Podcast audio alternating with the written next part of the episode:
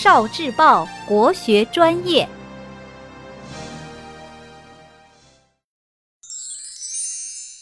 诗词思维导图。寻隐者不遇。松下问童子，言师采药去。只在此山中，云深不知处。题解：不遇。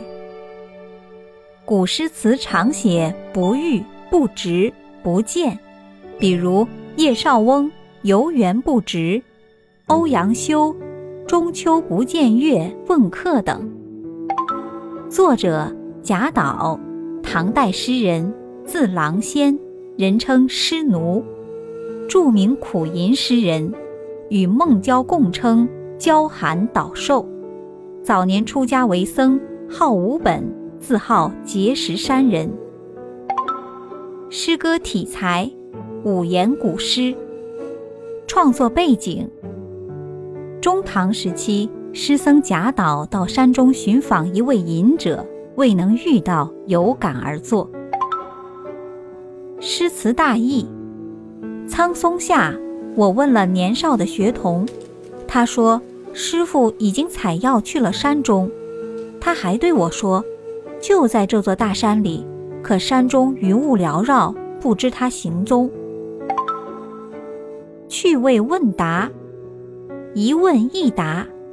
诗人问：“你师傅在家吗？”童子答：“不在家，去采药了，就在这座山里面，但是云雾缭绕，我也不知道他到底在哪儿。”二问二答，诗人问：“你师傅在家吗？”童子答：“不在家，去采药了。”诗人问：“你师傅什么时候回来？”童子答：“他就在山里头，我也不知道他究竟在哪。”三问三答，诗人问：“你师傅在家吗？”童子答：“不在，采药去了。”诗人问。去哪里采药了？童子答：“就在那山里。”诗人问：“他什么时候回来？”童子答：“我也不知道。”四问四答。诗人问：“你师傅在家吗？”童子答：“不在。”诗人问：“他去干什么了？”童子答：“采药去了。”诗人问。去哪里采药了？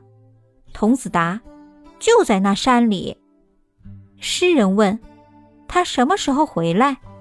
童子答：“我也不知道。”推敲的故事。